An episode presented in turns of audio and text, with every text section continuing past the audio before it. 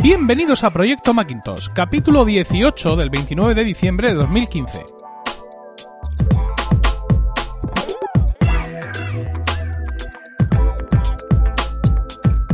Muy buenas, mi nombre es Emilcar y esto es Proyecto Macintosh. Hola, yo soy David y os doy la bienvenida al único podcast en español centrado exclusivamente en el Mac y en OS 10. Este podcast surge con la vocación de hablar solo del Mac, el ordenador en sí, su sistema operativo, sus aplicaciones, sus accesorios. Esto es para los locos, los inadaptados, los rebeldes, que en un momento dado decidimos pensar diferente y optar por otra manera de entender la informática. Esto es solo para los que tienen un Mac. Nada de iPhones, iPads, relojes, coches batidoras o cualquier otra cosa que pueda salir de Cupertino. Esto es para nosotros, los usuarios de Mac. Así que aquí y ahora y para ti comienza Proyecto Macintosh.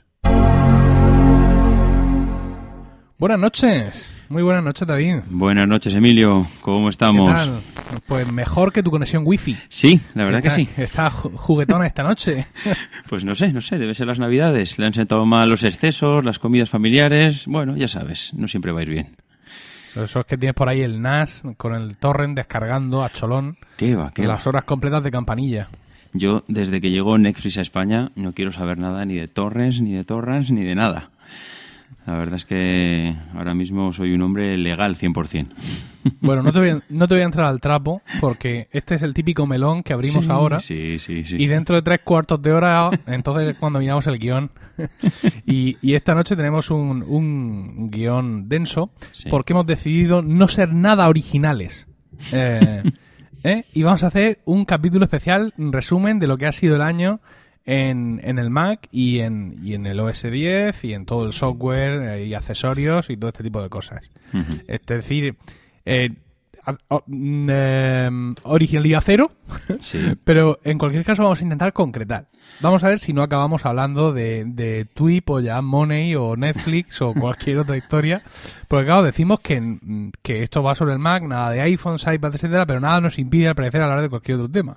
Así es. Entonces vamos, vamos a intentar centrarnos. Vamos a empezar hablando del hardware. Nos hemos repartido el pastel, más Sí. o menos, y si te parece vamos a empezar por lo que menos guerra da, que es la línea de sobremesa. Vamos allá. Eso es lo que me ha, me ha tocado a mí en el sorteo realizado ante notario. Y, y- y vamos a empezar con el Mac Mini, que además es el ordenador que yo tengo, es el mi Mac de, de sobremesa.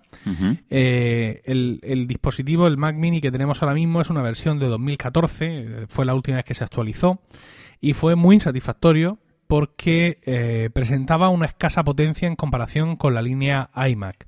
Eh, la actualización anterior de 2012 eh, fue muy espectacular porque básicamente, mm, hombre, no era exactamente igual en potencia que un iMac, pero casi, ¿no? Eh, históricamente el Mac Mini se ha quedado siempre para atrás y en esa ocasión lo dieron todo ahí y fue un ordenador muy celebrado y muy vendido. Sin embargo, esta 2014 no solo iba corta de, de potencia, sino que además tenía nulas posibilidades de reparación y de mejora. Estaba todo ahí fundido a, a- a fuego y era imposible eh, eh, aumentarlo a posteriori la memoria o el disco duro, que ha sido uno siempre de los santos y señas de, de la gama Mac Mini. Llevaban procesadores Haswell y aparte de todo esto resultaban caros porque las configuraciones básicas eran muy muy flojas. Estamos hablando de esta actualización de 2014, insisto que es la que hay vigente ahora mismo. Eh, tan flojo era la cosa que aun poniendo todo el dinero que tuvieras encima de la mesa, no te daban una configuración de cuatro cores. Es decir, lo máximo que le podías y le puedes poner a- al, al Mac Mini, si tú ahora mismo, mm, si te metes a la, a la- al Apple Store Online y vas al, modelo más caro, la mejora que le puedes hacer es pasar de un i5 de doble núcleo a 2,8 a un i7 de doble núcleo a 3 GHz. Y te cuesta 240 pavos. Eh, la memoria a 16 gigas la puedes subir por 240 euros, es decir, estamos ya hablando de mm, 500, eh, no, casi, casi 500 euros de mejoras. Y luego, pues sí, puedes subir Fusion Drive a 2 teras o almacenamiento flash hasta, hasta 1 tera. Eh, en ese sentido, yo digo que se queda, se queda muy corto. Yo he hecho una comparativa de mi ordenador de 2012, yo, yo lo mejoré un poco con respecto al modelo básico. Me cogí un i7 de 2,3 GHz a quad core. A mí mi, mi equipo me costó 1.099 euros. Entonces lo he querido comparar con un equipo mm, hoy, ¿no? Hoy, que es el modelo del año pasado, que costara también 1.099 euros, ¿no? Entonces en mi caso mi equipo es un i7 a 2,3 quad core con 4 GB de memoria RAM que me venía y 1 TB de Fusion Drive. Hoy, por 1.099 euros, consigues un i5 de 2,8 Haswell, sí, pero de doble núcleo, con 8 GB de eh, memoria RAM y 1 TB de Fusion Drive. En estas cosas siempre te cabe la duda. Ay, pues sí, es un i7 contra un i5, pero claro, es de la familia siguiente, ¿no? Podrías pensar es Haswell, o creo que son incluso dos familias posteriores, y el tuyo es uh, Ivy Bridge. Claro, pero yo tengo cuatro cores y este tiene dos. Y el Geekbench es de paliza. Es decir, el Geekbench es uno de estos test de rendimiento que se le pasan. Yo no entiendo nada, pero estos son números, ¿no? Entonces, aquí en, en, la página web eh, everymac.com hay prueba, hay cuatro hay tres pruebas de Geekbench. Geekbench 2, 3 y 4. Y le hacen pruebas tanto a 32 bits como a 64. Y en todas eh, saca mm, sobre los 2.000 puntos por encima de mi equipo que, el, equivalente en precio a 2014. Es decir, mm, bajada de potencia y mismo precio más precio, esto es un, golpe durísimo a, lo que era el Mac Mini y lo que había significado ese Mac Mini de, de 2012 ¿no? en cuanto a un gran equipo. Me consta que se siguen buscando de segunda mano porque ya te digo que tienen muchas muchas posibilidades. Eh, ¿Qué esperamos este año? Pues este año esperamos nuevos Mac Mini. Porque si la versión mía es de 2012 y hoy os estoy hablando de la de 2014, se supone que en 2016 tendremos nuevos equipos con la nueva familia Skylake de Intel. Eh, pero yo en ese sentido, aparte de eso, espero poco más. Es decir, mucho se ha especulado sobre si los ordenadores de sobremesa, y eso ya incluye el iMac, de, de, Apple van a dejar de llevar eh, discos duros convencionales o incluso Fusion Drive y se van a pasar ya directamente a, los soportes SSD. Pero yo viendo los precios de las ampliaciones no, mm, no, lo veo así. Yo creo que tampoco. Yo creo que tampoco. Van a esperar un poquito más. A mí me da la sensación que en 2016 no veremos todavía los SSD de serie y que Apple va a intentar exprimir la vaca todavía un añito más por lo menos. Es que además si, no, si nos fijamos en los ordenadores portátiles, que ahora hablarás tú de ellos, y cogemos, por ejemplo, el MacBook Pro mm, por, con pantalla retina, que es, podríamos decir que es el más estándar, eh, mm, los modelos eh, parten, si tú coges el que parte de 128 gigas de almacenamiento flash y buscas eh, incrementárselo, te ves que, mm, que no puedes, para empezar. Si vamos, vamos a coger uno, el, el de 512 si le puedes poner hasta un tera y son 600 pavos. Pasar de 512 a un tera de SSD. Es decir, mm. sigue siendo súper caro. Y, y claro, tenemos la idea de que seguramente un equipo de sobremesa sí tiene que disponer o debería de poder disponer de más espacio en disco duro, ¿no? Entonces, al precio que están, yo no veo, no, no, ya que, que desaparezca el Fusion Drive, yo es que no veo siquiera que desaparezca el disco duro convencional que todavía eh, montan eh, los modelos básicos de iMac, ¿no? El modelo básico, eh, los modelos básicos, por supuesto, los de 21 pulgadas, esos llevan disco duro convencional de un tera. El modelo de iMac de 21 pulgadas con pantalla 4K también lleva disco duro convencional. Y y el modelo básico de, de, iMac de 27 pulgadas 5K también lleva disco duro convencional. ¿Sabes? No veo yo todo esto desapareciendo así de la noche a la mañana. Apple es muy lento para, muy lentos para hacer todo este tipo de cosas. Sí. Entonces, pues, ese, ese es el tema. Hombre, yo eh, los iMac. Dime, dime. Te iba a decir que con respecto al Mac Mini, yo tengo un Mac Mini de 2011 y bueno, también opino como tú que aquí en, este año habrá algo, no sé, una pincelada, una actualización. No sé si el enfoque de los Mac Mini actualmente siguen siendo ese ordenador de, de entrada y sobre todo porque además últimamente eh, el Mac Mini se solicitaba mucho para que bueno que sirviese como, como ese dispositivo multimedia para conectar a la televisión, para tener nuestras películas, para tener bueno almacenados ahí eh, todo lo que nosotros eh, vemos, pues, o bien en familia o bien en esas series que nosotros vamos descargando en muchas ocasiones, pero es que ahora con la llegada tanto de Movistar como de Netflix ya me da la sensación de que ese Mac Mini ya no tiene esa utilidad, con lo cual parece que se empiezan a quedar un poquito cojos. De hecho, acuérdate que el Mac Mini parece que hubo un boom cuando sacaron la salida HDMI, eh, que la podías conectar a la televisión y parece que nos volvíamos todos locos porque de repente eh, incorporaban esa salida Y bueno, la verdad es que estoy muy bien. Yo lo utilicé, bueno, yo creo que lo empecé a comprar desde el 2011 por, por aquello. Y ahora el Mac Mini, mm, mm, no sé, eh, creo que poquito a poco se nos está quedando, ¿eh?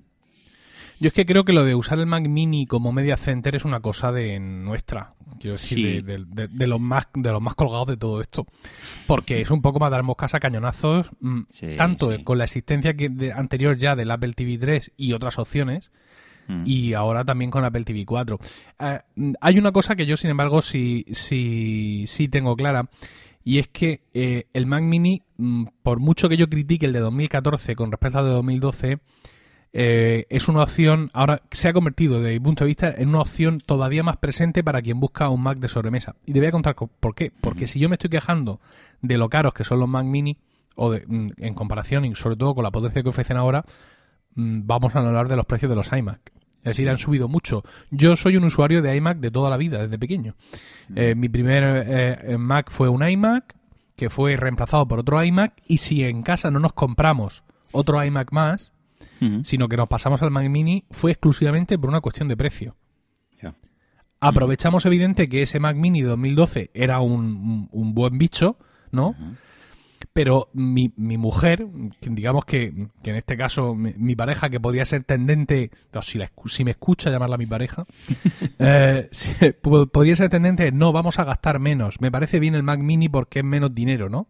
Eh, podría ser, digamos, su, su opción más conservadora, en este caso de lo que es mi, mi, casa, pero ella valoraba mucho el que fuera un todo en uno. Ya. De hecho, eh, ella en el trabajo se llevó el, el, iMac de 2009 que teníamos en casa, por eso en casa nos habíamos quedado sin un Mac de sobremesa. Y cuando en alguna ocasión hemos especulado ante la posibilidad de qué ocurriría si tú no tuvieras, eh, o sea, si este iMac se rompe o lo que sea, lo hemos cuidado bien, ahora mismo lleva un SSD y todo ese tipo de cosas ella siempre ha abogado por volver a tener un iMac, aunque fuera de segunda mano o un refurbished o un modelo más barato. Porque ella valora mucho el todo en uno y un cable. Ya, normal. Sí, sí. Eh, sí, y entonces ya te digo, con, con incluso con, la tendencia de Rocío a no vamos a gastarnos tanto dinero, pero ella estaba mm, mm, muy predispuesta a un iMac precisamente por eso. Y nos fuimos al Mac Mini, ya te digo, por, por precio y porque en este caso era mm, pagar menos pero obtener una potencia parecida o cercana a nuestras necesidades. Y yo ahora mismo, vamos, si a mí el Mac Mini este se me va por la barranquilla, pues con todo el dolor de mi corazón me iría a otro Mac Mini aunque fuera de 2014 y horrible o de 2016 y más horrible todavía. Así, ¿eh? Porque si es que yo no, no me veo gastándome lo que vale un, un iMac de estos de... Es que, fíjate, ahora mismo, si yo me tengo que comprar Hoy el iMac, por supuesto, me voy al de 21 pulgadas porque mm, me resulta prohibitivo para mí partir de los precios que parte. Quiero decir, es que yo tengo un Fusion Drive ahora mismo. Y si yo quiero partir de un iMac con Fusion Drive, me tengo que ir a 2.300 pavos. Sí, sí, es una pasta, sí. Con 8 gigas. Sí. Con 8 gigas que no lo voy a poder ampliar. ¿No? entonces, claro los Macs se han convertido en un gástate todo el dinero que puedas porque después ya no te lo vas a poder gastar. Entonces, está claro. me voy a un iMac de 21 pulgadas con una pantalla estupenda, retina 4K, encantado de conocernos. Le voy a meter todo el procesador que pueda, es decir, un i7 a 4 núcleos, que es lo que me va a hacer que dure más, y toda la RAM que me vendan, 16 gigas. Le dejo el disco serialata, no, pues me veré un Fusion Drive de, de un tera. ¿Vale? Ya me estoy yendo a 2.329 euros. Sí, es una pasta, sí. Hombre, la realidad, Emilio, es que yo veo que los iMac hoy en día, yo no sé cuánto utilizas tú el, el, Mac Mini, pero es que yo tengo un iMac de 27 pulgadas y, la verdad es que si lo comparo con lo que utilizo el MacBook, con lo que utilizo el iPhone con lo que utilizamos en casa los iPad, es que te diría que es el dispositivo que menos horas de uso tiene al mes, seguro, segurísimo y dices, joder, me voy a gastar tanta pasta en algo que es lo que menos utilizo. Porque dices, sí, el iPhone vale un pastizal, es que valen mil euros un iPhone a nada que te pongas. Pero es que si miramos el uso, los euros por minuto que utilizamos esto, al final es que está amortizadísimo. En cambio, el iMac, no sé, igual me pasaría como a ti. Ya, lo que pasa es que, mira, yo tengo, no sé si sabes, tengo una red de podcast, se llama FM. sí, entonces tengo un puñado de minions ¿eh? A los cuales tengo esclavizados ahí en el sótano, pero grabo con ellos usando el Mac. que a ver, que no pasa nada, evidentemente que, que mm, se puede grabar todo esto en un portátil, pero eh, cuando Rocío tiene que trabajar en casa, ella quiere una pantalla grande. Sí. o, sea, ella quiere un teclado completo y una pantalla grande. Entonces, ya em, cada vez que hemos cambiado de ordenador hemos especulado ante la posibilidad de comprar un portátil como ordenador de sobremesa. Y lo hemos desechado siempre. Porque llega el momento de trabajar, digamos, en serio para ella, que, se le da con frecuencia, y no quiere estar constreñida. O sea, para ella le resulta muy incómodo escribir en un portátil. Yo seguramente mm, podría mm, sacrificarme, ¿no? Pero ya sabes que yo soy, soy, soy voluntarioso, soy un hombre sacrificado, y en un momento dado me podría sacrificar y comprarme un MacBook Pro de 15 porque, en fin, pues hay cosas que hay que hacer por los hijos. Pero, pero no, no, no, no sé. Eh, es, es un momento duro y eh, si te parece, mira, voy a comentar, eh, quiero comentar rápidamente el Mac Pro y, y, luego hacemos un comentario general que tengo sobre toda la gama de sobremesa. El Mac Pro, la versión que tenemos ahora mismo es la de 2013, es decir, el, el, el cilindro negro, el gran cambio de diseño, de concepto, de, de todo. Eh, no soy un usuario de Mac Pro, desgraciadamente. Eh, me gustaría un día traer a alguien que, sí sea usuario de Mac Pro mm. para que nos, cueste, nos cuente realmente el cambio que ha supuesto, porque tú antes un Mac Pro tenías sus bahías, tú te comprabas un disco duro por 200 pavos y ahí ya que ibas.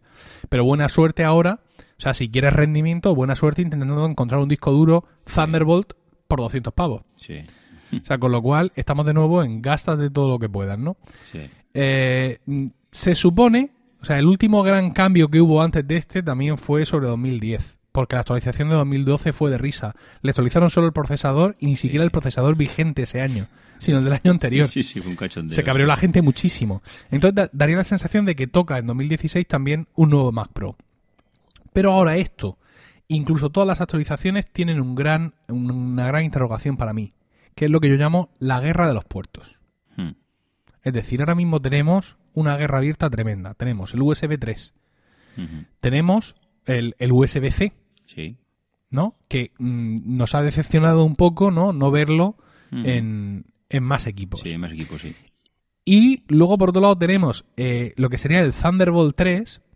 Recordemos que Thunderbolt no es un puerto, es un chipset, ¿no? Es, un, es una tecnología.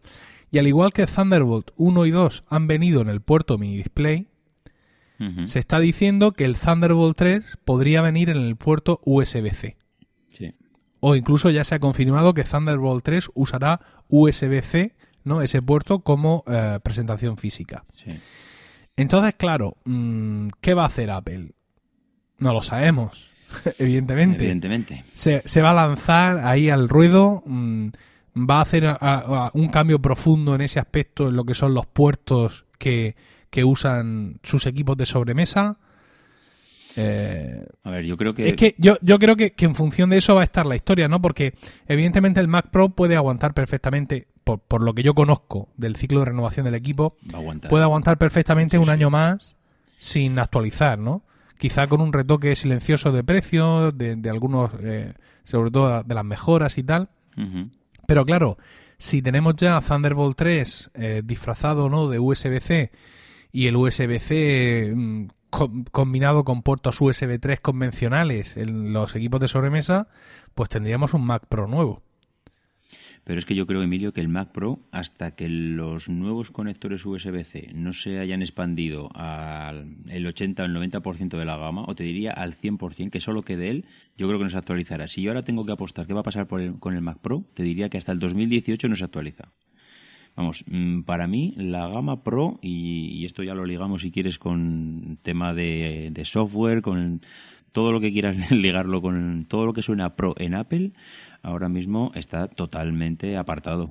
O sea, ahora mismo van a por la masa a tope y todo y no sé el Pro para mí que bueno lo tenían ya en mente lo actualizaron una presión increíble por parte de todos los usuarios pros que lo estaban esperando ya lo tienen pero es que tampoco hay mucho. Es que sacaron todo lo que había del Mac Pro.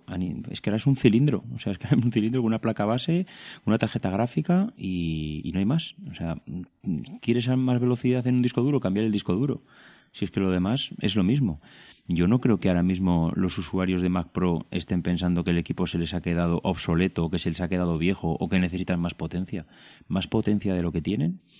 Yo te digo que ahora mismo el Mac Pro es las últimas de las preocupaciones en Cupertino, seguro, ¿eh? Seguro. Sí, pero si tienes un ordenador mm, cuyo almacenamiento masivo depende de, la, de, de las unidades externas y no le das el puerto más rápido que tienes disponible, Quiero decir, ahora mismo tiene USB 3 y Thunderbolt 2, ¿vale? Que, que digamos, es lo máximo que puede tener hoy en día. Tampoco son lentos, ¿eh? No, pero si tú empiezas a sacar... ¿Qué sentido tiene tener iMacs con Thunderbolt 3 y no actualizar el Mac Pro para que tenga también Thunderbolt 3? Mm, si lo actualizan, será el último en llegar. No creo que el año que viene, de repente, la novedad sea que el Mac Pro ha actualizado los puertos. O sea, que sí que llegará. Y estoy convencido que igual, me he dicho 2018, pensando igual ya en un rediseño estético igual, pues lo que comentabas tú antes, igual que en el 2016 o principios de 2017 puedan darle un maquillaje cambiándole los puertos y actualizándoselos, si al resto de los equipos se los han dado, pues no te diría yo que no. Pero poco más, ¿eh? Ya te digo que el anterior aguantó muchos años, aguantó tanto que el Team Cook tuvo que salir a decir, tranquilos chicos, que estamos, que estamos trabajando en ello. De hecho, lo que dices tú, cuando actualizaron la anterior versión fue de risa. la gente por poco se presenta allí en Cupertino en una manifestación para decir, estáis jugando con nosotros pero, pero poco más. No, no, no, creo que ahora mismo haya un equipo de 50 ingenieros trabajando en el Mac Pro. Bueno, eh, de todas formas, esta, esta historia, ya, te digo, el, especular, eh, es que eh, yo he llegado a pensar incluso que el iMac podría pasar un año perfectamente con los procesadores que tiene. Quiero decir, cuanto más subes el precio de los equipos, más lento puedes entender que es su ciclo de renovación entre los usuarios. Y con las pantallas retina, estos equipos han ido muy arriba de precio. Independientemente de, que yo sea un muerto de hambre o no lo sea. O que el dólar esté más fuerte que el euro o viceversa. Entonces, quizá, ya te digo, y mm, el iMac se va a un ciclo de renovación de dos años. Y los tenemos todos en el año siguiente ya con el tema de los puertos. Además, que yo pienso que esto, esta jugada la vamos a ver, mm, la vamos a ver más clara a principio de año, porque los portátiles se renuevan siempre antes. Es decir, si tenemos ordenadores de sobremesa, los vamos a tener para la segunda mitad del año. Y para entonces ya habremos tenido nuevos MacBook Pro Retina y nuevos MacBook Air o lo que demonios sea que salga. Y ahí ya se habrá solucionado la guerra de los puertos. Si tú empiezas ahí a ver puertos USB-C con o sin Thunderbolt 3 por detrás, pues ya tienes claro de que te va a venir mm, nuevo de lo otro. Eh, antes de, cambiar, si te parece, voy a hacer un pequeño resumen. Es decir, no hemos tenido Mac Mini, pero pareciera que vienen ya en 2016, cada dos años. Mm. El tema del Mac Pro que ya hemos hablado. Y dejar claro mm, que ha habido una renovación completa de la gama iMac. Eh, tuvimos un primer iMac eh, a mediados de 2015 que era, digamos, un modelo barato del, del iMac 5K que ya había salido el año anterior pero para finales del año se renovaron todos los modelos. Teníamos, tenemos dos modelos de 21 pulgadas con pantalla convencional, dos modelos nuevos, dos modelos con, de 21 pulgadas con pantalla 4K y tres nuevos modelos con pantalla 5K eh, de 27 pulgadas y con procesadores eh, mejorados. Es decir, la gama iMac ha visto ocho nuevos modelos en este, en este año 2015.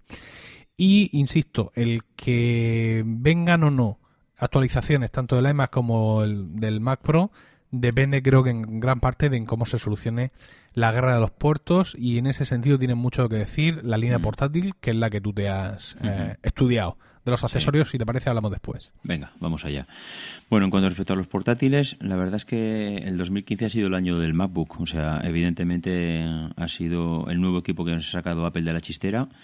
Ha sido un equipo que yo creo que, bueno, pues ya lo hemos comentado en anteriores podcasts y, bueno, la gente preguntaba siempre por su potencia. Yo creo que el tema de la potencia claramente se ha demostrado que puede con, todo lo que lo echen. Y, bueno, para mí, pues hay, un, hay aspectos, para mí hay una pieza que no encaja dentro de los tres equipos. Recordemos que tenemos el MacBook, el MacBook Air y el MacBook Pro ahora mismo. Y bueno, mm, para mí la pieza que se queda un poco fuera de puzzle y que no termina de encajar sigue siendo el MacBook Air. O sea, de hecho, hasta la palabra Air creo que no la debiera ni llevar ni él, la tendría que llevar el MacBook. O sea, si es un, si hablamos de aire y de poco peso y de ordenador portable allí donde vayas, eh, no es precisamente el Air, que es un ordenador intermedio en cuanto a dimensiones y peso, sino es el nuevo ordenador. Con lo cual, pues eh, no sé, para mí sigue siendo eh, ese ordenador que se ha quedado ahí, que algo va a pasar. Al principio me dio la sensación que era el típico, bueno, pues, en cuanto se acabe el stock, el MacBook Air se va a ir fuera pero me estoy dando cuenta o me está dando la sensación de que no, que, que, Apple sigue, quiere tirar por esa línea, quiere mantener ese ordenador ahí y que ahora mismo tienes tres portátiles que es difícil que no puedas eh, encontrar algo. Si quieres un portátil Mac, es difícil que no te puedas identificar con ninguno de esos tres.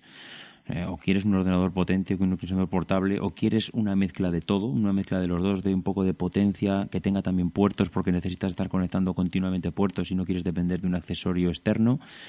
Eh, bueno, yo creo que ahora mismo tienes puedes diversificar. Lo mismo que pasa con los iPhone ahora mismo los iPhone también tienes para diversificar un montón. Lo mismo pasa con los eh, con la línea de sobremesa y lo mismo está pasando con los portátiles. Yo creo que para Apple es mm, quieres un ordenador con una pantalla de 11 tienes un portátil perdón con una pantalla de 11 lo tienes de 12 también de 13 también de 15 de 17 es que puedes elegir la pantalla que quieras con el procesador que quieras bueno, la línea eh, a elegir está ahí. Ahora, el MacBook Air, eh, bueno, te diré que para mí, en cuanto a pantalla, mm, ahora mismo no tiene pantalla, no tiene ni pantalla retina, no tiene ni el Force, ni el Force Touch, eh, no tiene puerto USB-C.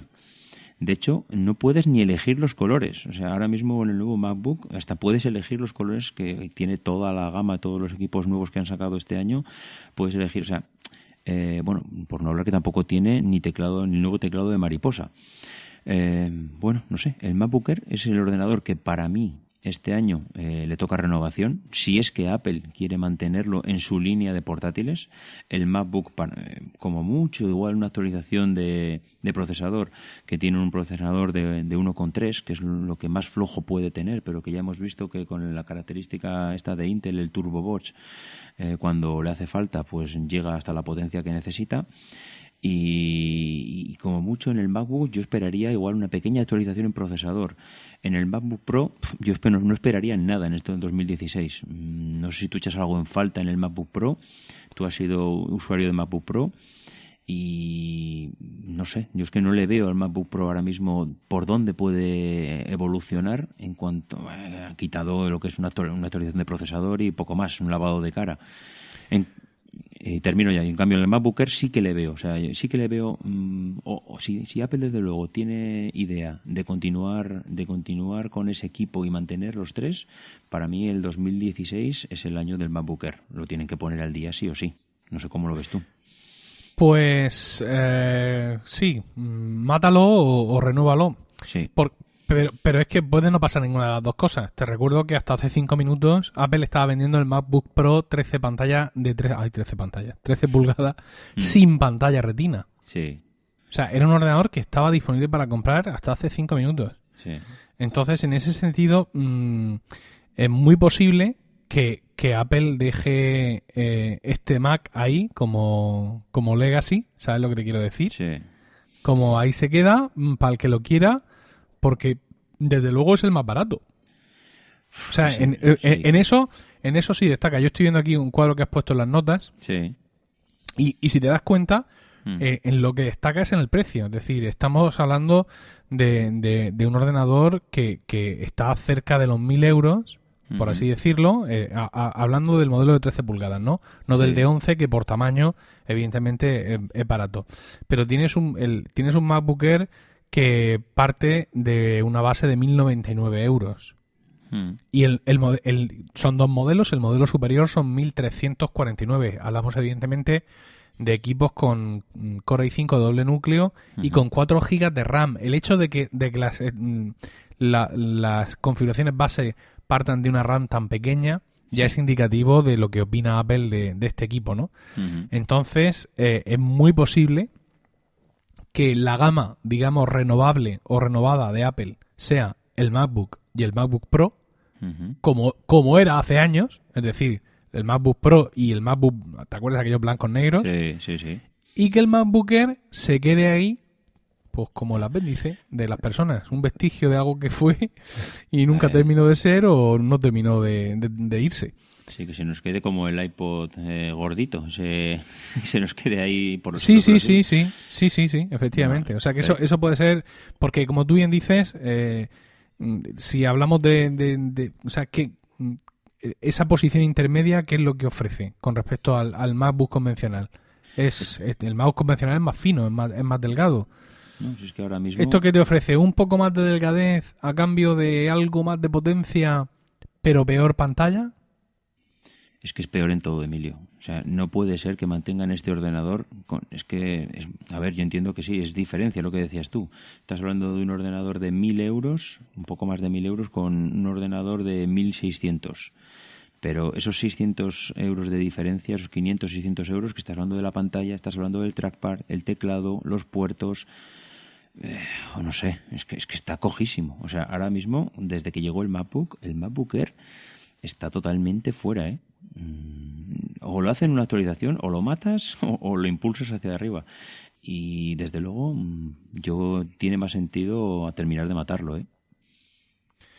Bueno, lo que yo sí, lo que yo sí veo es que eh, cuando se presenten los nuevos portátiles, ahí a mediados de año, en junio por ahí, sí vamos a ver claramente el tema de la guerra de los puertos. Es decir, aquí vamos a ver ya eh, finalmente el MacBook Pro, si incorpora USB-C o no lo incorpora, si el USB-C que incorpora lleva eh, o no por detrás Thunderbolt 3, y esto nos va a dar, nos va a dar muchas pistas. Yo no creo que cambien el diseño porque aunque digamos sigue siendo un ordenador parecido a, el, MacBook Pro actual, mm, es un ordenador realmente parecido a mi MacBook Pro, que es un MacBook Pro de 2009 con unidad de DVD.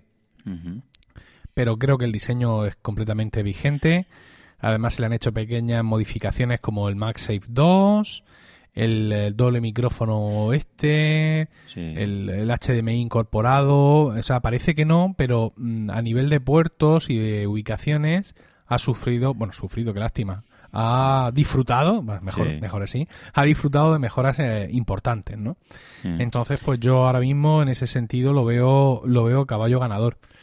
Hombre, y, dime, dime, termina. Y, y luego me queda por ver si el MacBook cumple, digamos, la senda de su antepasado, del MacBook Air, y presenta una nueva versión con una considerable bajada de precio, que fue lo que le pasó al, al MacBook Air en su momento.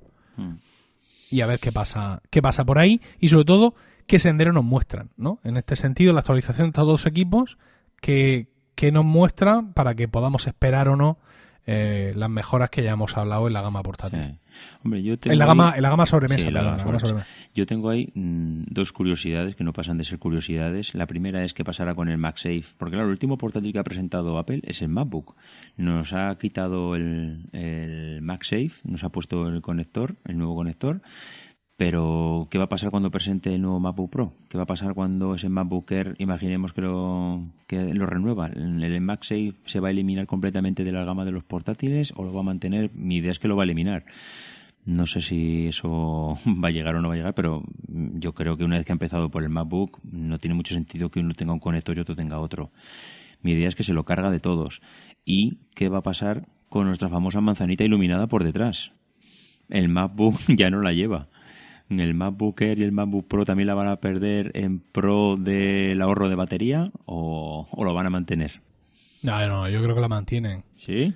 Sí, sí, sí, sí. Además, eso quiero decir, el MacBook la quita por ahorrar batería, eso es una tontuna. el, MacBook no le ha metido más batería porque no le cabe. Eh, bueno, porque no le cabe, no, perdón, no le ha metido más batería porque no, se da la gana. Sí, sí. Para, hacerlo, para hacerlo más ligero. Es una cuestión de, del diseño, digamos, de lo que lleva dentro la, la, parte de la pantalla del portátil, ¿no? No creo que sea una cuestión de batería.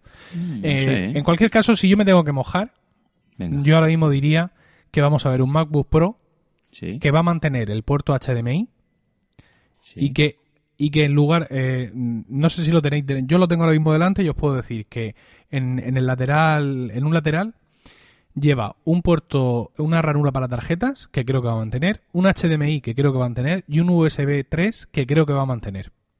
Y ahora, en el otro lado está el doble micrófono y la entrada de auriculares y presenta un USB 3, dos Thunderbolt 2 y el MagSafe. Yo pienso que es muy posible que estos cuatro puertos se transformen en dos USB-C y en dos USB 3. Mm, con lo cual, sí, con lo cual tendríamos eh, un equipo que traería dos USB-C y tres USB 3. Es decir, dos en un lado al lado de los C y otro en el otro lado. ¿Y el MagSafe? El MagSafe fuera.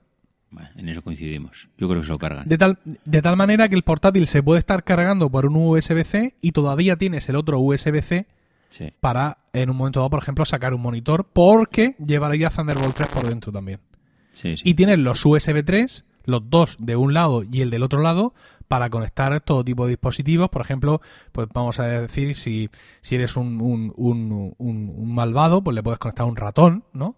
Eh, le puedes conectar cualquier disparate que se te ocurra, una impresora, le puedes conectar los discos duros internos, ya, bueno, fuera de bromas, quiero decir, le puedes dar, quiero decir, tenemos un ordenador que no es ampliable, que es el, el MacBook, pues vamos a darle al MacBook Pro toda, toda la ampliabilidad para que los que se quejan se tengan un ordenador que comprarse y dejen de quejarse. Hombre, si ya nos podemos hablar de conectores y de entradas y salidas, mm, también lo que se podrían ahorrar es la, las tarjetas SD, esa ranura de tarjetas SD, porque ya me dirás tú a mí, ¿tú has visto a alguien que alguna vez utilice esa, esa ranura? Si no la utiliza nadie. Hombre, yo la sigo utilizando. Venga, Emilio, di la verdad, no la utilizas. La utilicé ayer. Ah, no fastidies. Sí, sí, sí, sí, sí. Sí, porque yo en un momento dado he hecho una marcha atrás y me he comprado una cámara, una cámara compacta. Madre mía, Emilio. De fotos que lleva, una, que lleva una tarjeta SD que aunque es iFi, de estas con wifi. Sí. Pero sí, sí, ayer eh, la, la, sigo usando la tarjeta. Cada día me sorprendes más. Y de mi Canon, la Canon 1000D, mi cámara reflex, que la uso poco, pero la uso también con su tarjeta SD, sí, sí, sí. Y, yo pensando que no existía nadie que utilizaba esa ranura, resulta que tú lo utilizas. Pero eso, eso por lo que yo muchas veces digo en el daily, es la ceguera del analista. ¿sabes? Muchas veces tendemos a. Es muy difícil el salirnos de esa historia, ¿sabes?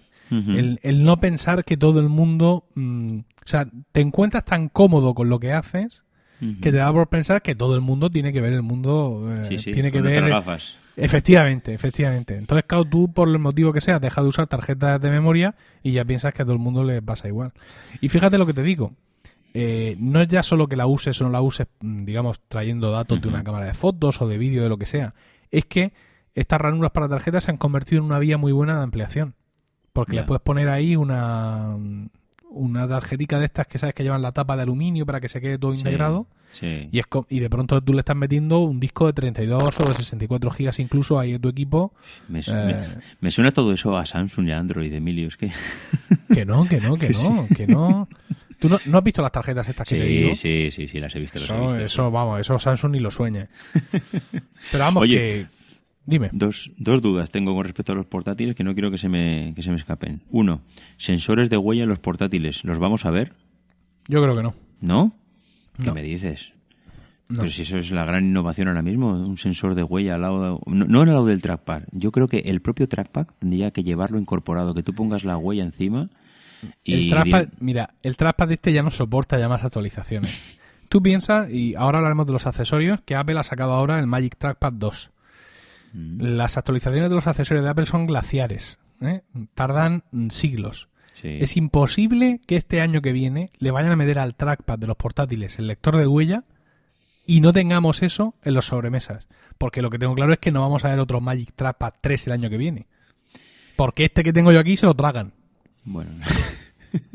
Hombre, te, reconozco que después de sacar el Magic Trackpad a final del 2015, si se si presentan otro a mediados de... Bueno, aunque sea a finales de 2016, me sorprendería muchísimo conociendo eh, los tiempos que maneja Apple en cuanto a la presentación de estos equipos. Pero que para mí tiene que, tiene que estar dándole vueltas el laboratorio Johnny Ive, alguien aparte de sacar esas tonterías que saca de fundas para para los iPhone, yo creo que, vamos, eh, tiene que haber llegar. O sea, en el trackpad tiene que haber un sensor de huella. Mira, eh, ¿qué, suena por ahí?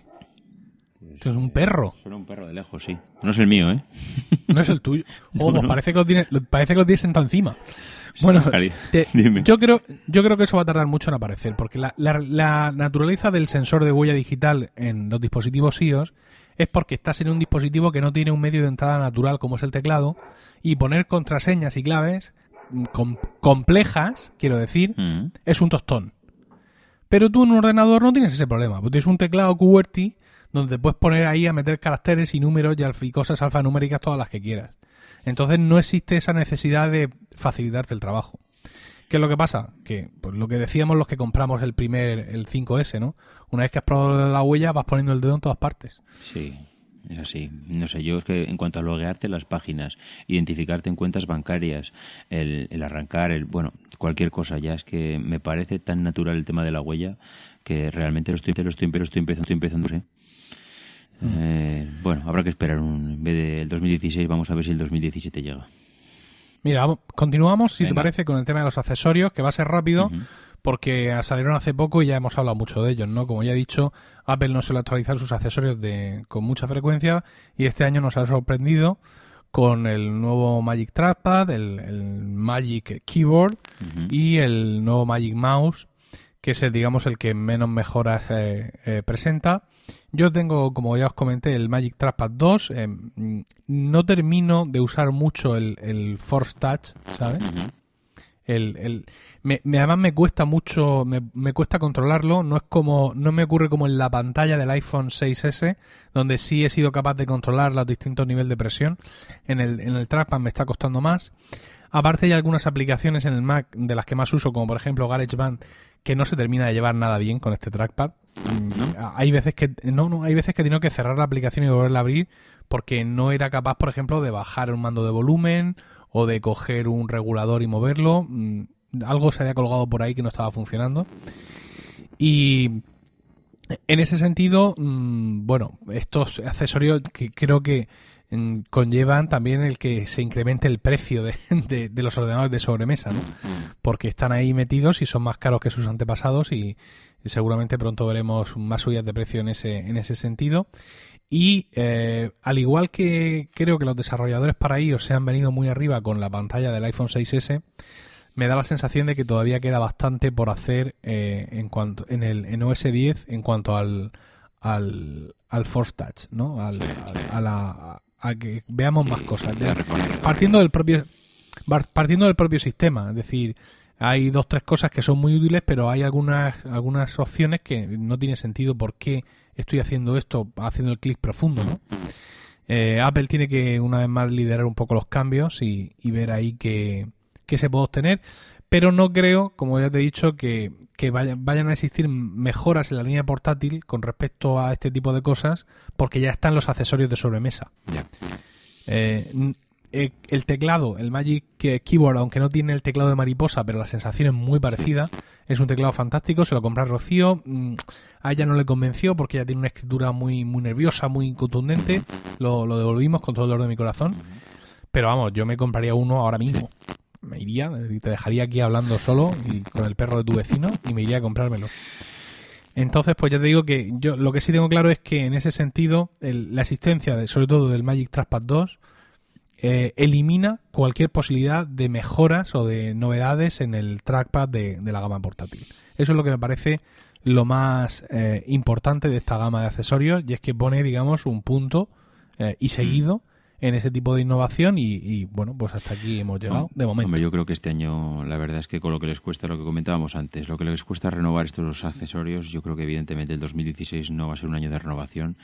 Mm, al, Magic Keyboard yo creo que mm, le falta que sea retroiluminado. No sé si es que no lo sacan porque lo sacan cuenta gotas porque claro, llega un momento en que, es que las innovaciones se agotan pero...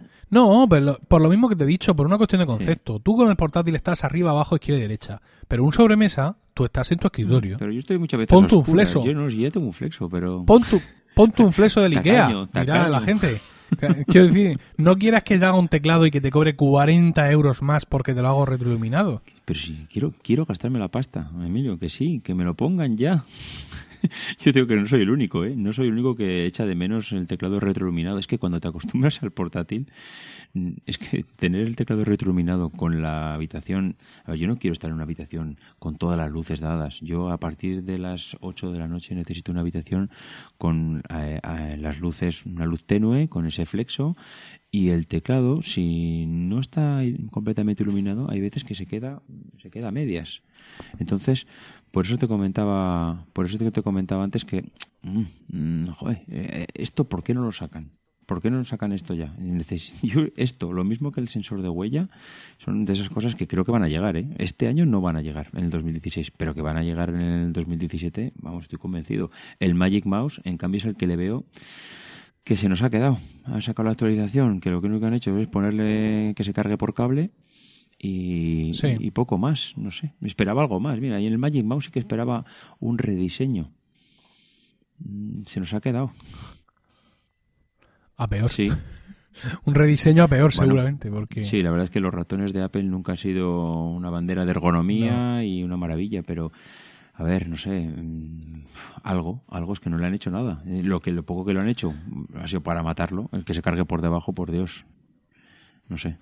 Bueno, vamos a seguir nosotros haciendo cosas, ya que nos queda la última parte de nuestro repaso de lo que ha sido este 2015 y también sueños de verano, por qué no decirlo, de 2016, y sería la parte de, del software. Bueno, yo la parte del software, eh, viendo un poco la evolución de la última década de, de Apple, eh, 2000, los últimos 10 años, desde 2005 al 2015, bueno, para mí hubo un cambio eh, en cuanto a la línea de la línea a seguir que marcó Tim Cook, que es que él quiere que a partir de, bueno, desde que cogió las riendas de Apple, que todos los años haya una renovación en el sistema operativo, una renovación que viene siendo lo que ya teníamos antes, es una renovación un poquito más consistente cada dos años y una pequeña actualización, un lavado de cara eh, también cada dos años, pero alternando, una fuerte y una, y una más suave.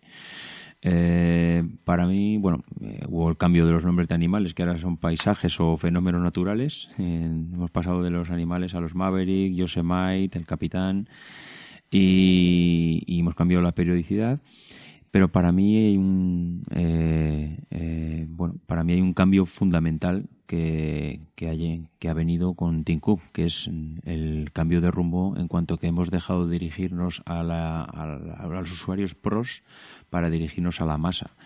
Yo creo que Tim Cook eh, necesita o ha necesitado o necesitó cuando sustituyó a Jobs en el puesto demostrarle al Consejo de Administración y a todos sus accionistas que con él no se iba a notar el cambio y que iban a tener pasta para aburrirse y entonces él, vio pues que había un nicho de negocio en los pro que no le iba a suponer montañas de dinero y entonces cambió un poco ese rumbo. Ese rumbo se ha dirigido al gran público, que somos los demás, y se nos han ido al traste los Aperture, los Final Cup, para mí está a punto de caramelo, el Logic, siendo un programa totalmente desconocido para mí, pues no sé, de vez en antes escuchaba algunos podcasts y escuchaba a usuarios hablar de Logic. Hoy en día es que no escucho a nadie hablar de Logic.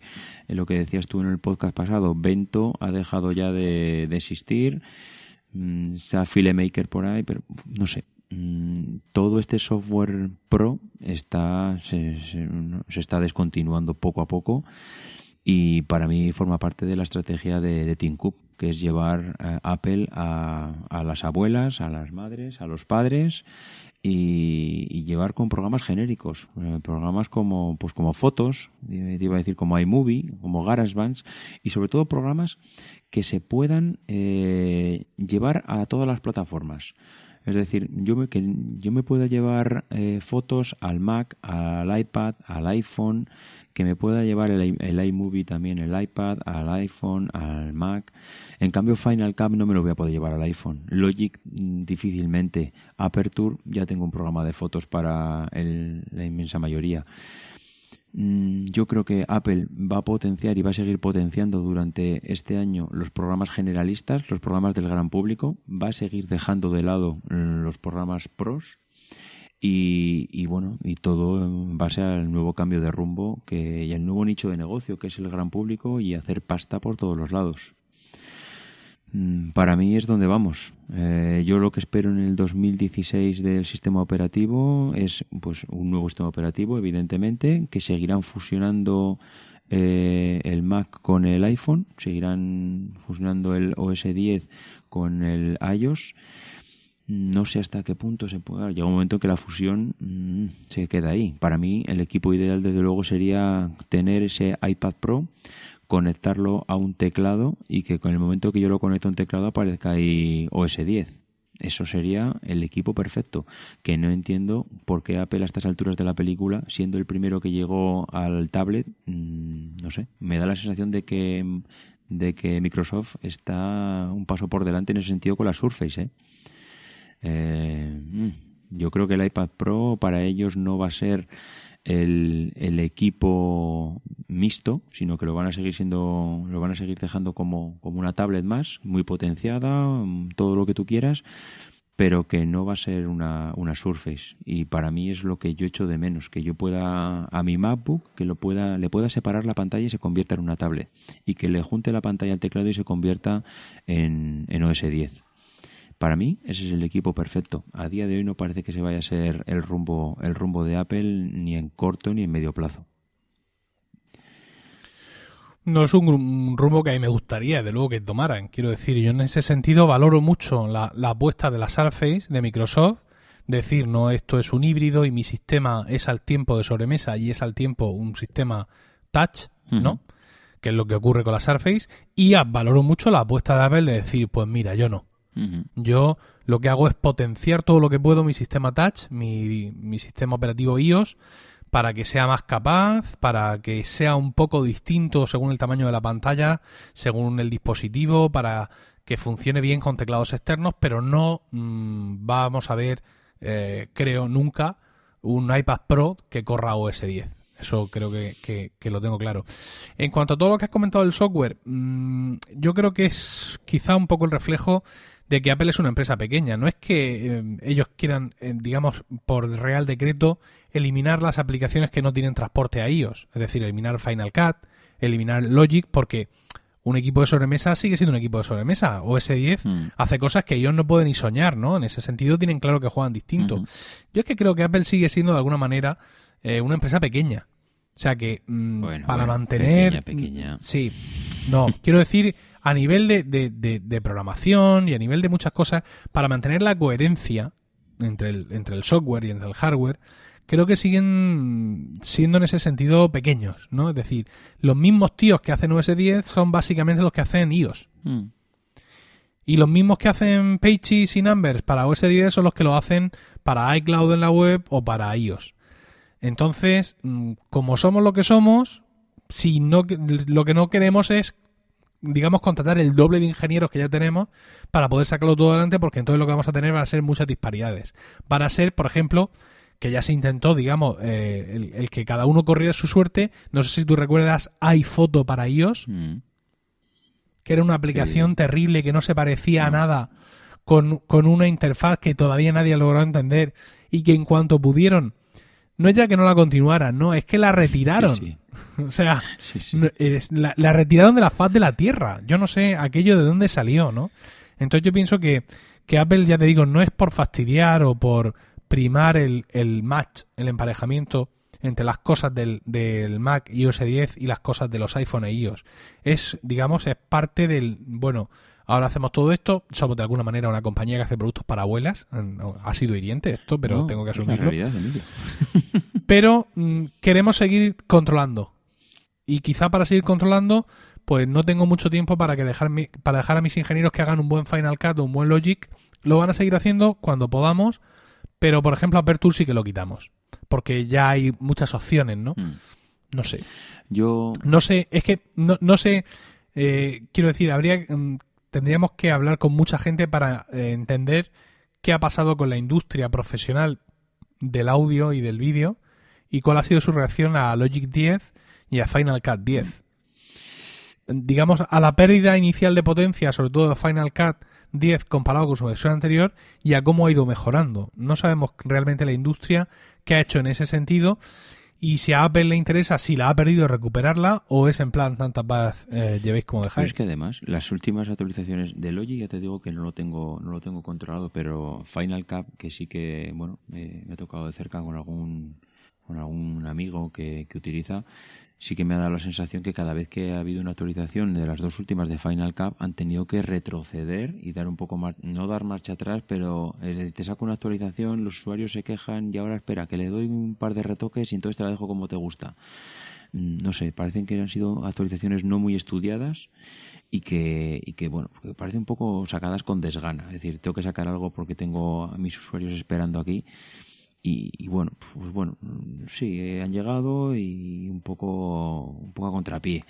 Y luego, mm, para mí, lo, lo, vuelvo a repetir, el, aplicaciones que estén en todas las plataformas, Apple las va a continuar, vamos, con todas sus consecuencias. Y tú decías antes, yo descartaría ver eh, esto que comentas de un de una tablet que se, que se une al teclado y se convierta en S10, mm, yo lo descartaría en un futuro cercano. Yo a medio plazo, si consiguen fusionar los dos sistemas operativos de tal manera, no fusionarlos al 100%, pero de tal manera que sean tan parecidos que yo pueda conseguir que la aplicación Fotos en mi Mac sea muy parecida a la de Fotos en mi iPhone.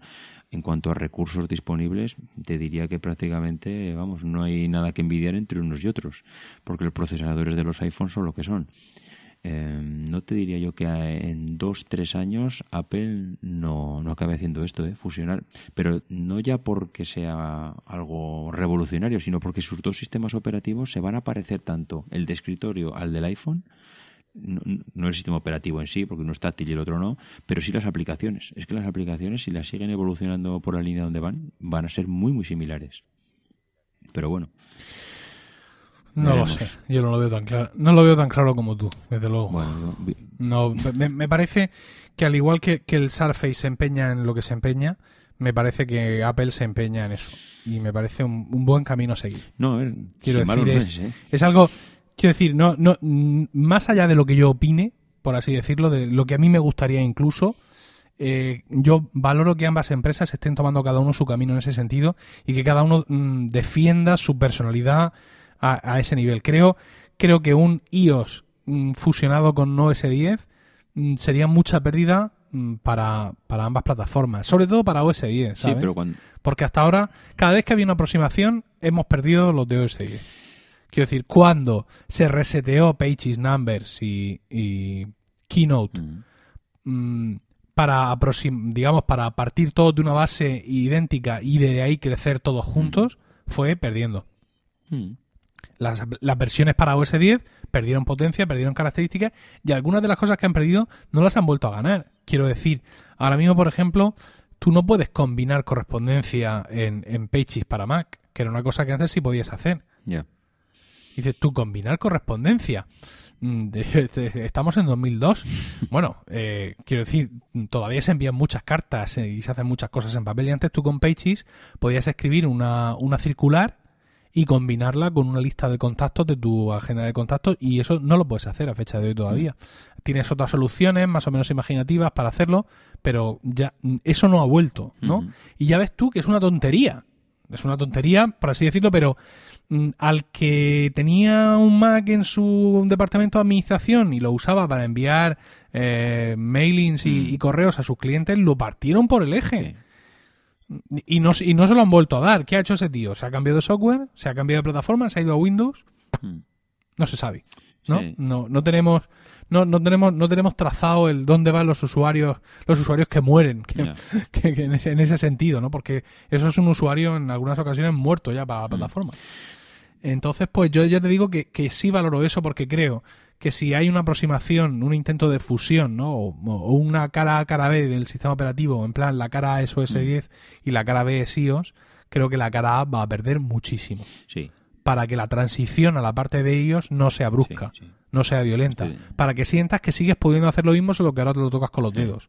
Y eso sí que sería un disparate. Bueno, sí, en ese sentido te doy toda la razón que cada vez que hemos, hemos acercado una, una aplicación a iOS hemos perdido los usuarios de OS 10. ¿eh?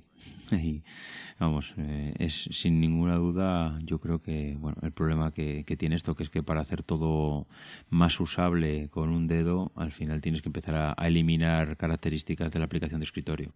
Pero bueno, de momento yo veo que la línea es esa. Lo que sí que me gustaría, desde luego, es ver este año es el Apple Pay me gustaría ver Apple Pay en 2016 en España y, como llegó en Estados Unidos. O sea, no me gustaría que yo ya se puede utilizar Apple Pay en España y que vayas a los supermercados, que vayas al kiosco de la esquina y que allí no haya ningún dispositivo. Ya lo que quiero es que se pueda utilizar en España lo mismo que en Estados Unidos, que venga ya implantado y que haya sus maquinitas en sus tiendas y que yo lo pueda utilizar y que la gente sepa lo que es, no que sea yo el raro de turno que llega allí con mi iPhone o con mi Apple Watch y que y que bueno, allí ni, ni Dios sepa lo que está pasando. O sea, Apple Pay como software tiene que implantarse ya en España. Yo, David, dime. nada de iPhones, iPads, relojes, Perdón, coches, batidoras o cualquier otra cosa que pueda salir de No puedo Cupertino. evitarlo.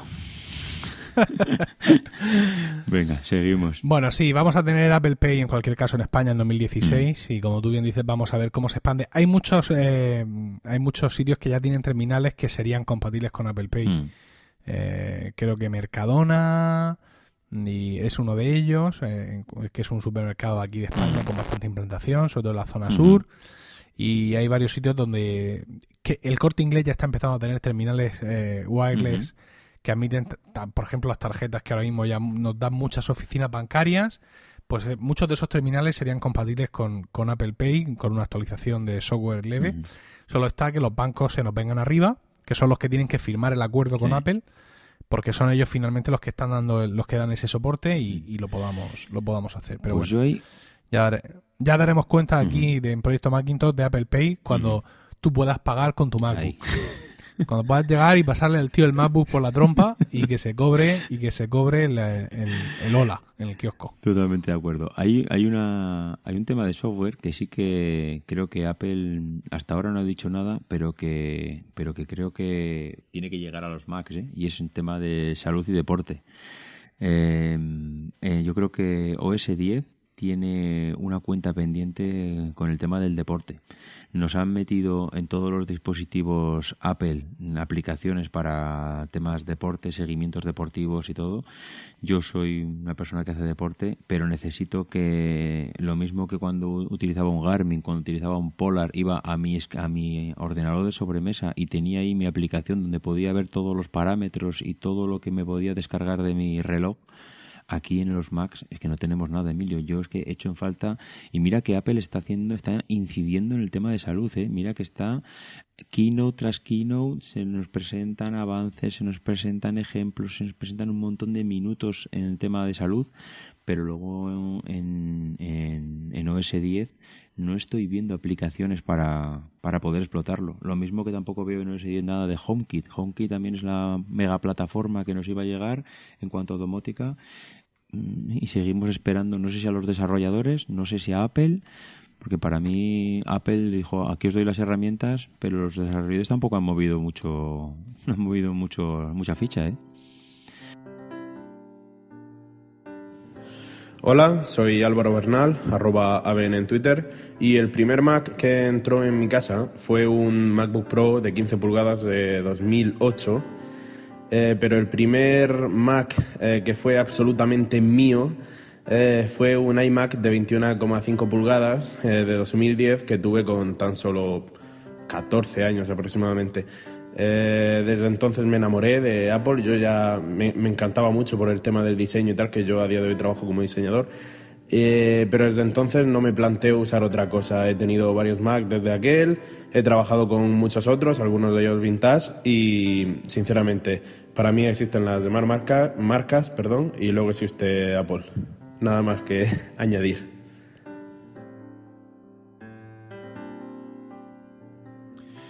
Bueno, está claro que si a nivel de, de hardware hay, hay expectativas y cosas que tienen que, que venir en 2016, a nivel de software muchas más. Hay muchas pelotas en el, en el tejado de Apple, allí de, de Cupertino, y esperamos que, bueno, que al menos algunas nos las resuelvan, porque no solo de, de equipos nuevos vive el hombre, evidentemente. Pues sí. Pero bueno, lo que yo sí creo es que ya hemos dado el repaso a los cuatro, a las cuatro líneas que queríamos tratar hoy, que eran sobremesa, portátiles, software y accesorios. Esta ha sido nuestra visión del año 2015 y, y nuestra visión, nuestras esperanzas quizá de lo que pueda venir en 2016 y realmente con esto hemos llegado al final de este episodio de Proyecto Macintosh. Muchas gracias por el tiempo que habéis dedicado a escucharnos. Esperamos vuestros comentarios en emilcar.fm, por correo electrónico a proyecto macintosh arroba emilcar.fm, en Twitter al usuario arroba proyecto mac y también en facebook.com barra emilcarfm. Nuestras cuentas de Twitter personales son arroba emilcar y arroba maxatine. Nada más, un saludo a todos y hasta dentro de 15 días. Adiós. cover of their final issue was a photograph of an early morning country road, the kind you might find yourself hitchhiking on if you were so adventurous. Beneath it were the words, Stay hungry, stay foolish. It was their farewell message as they signed off Stay hungry, stay foolish. And I have always wished that for myself. And now, as you graduate to begin anew, I wish that for you. Stay hungry, stay foolish. Thank you all very much.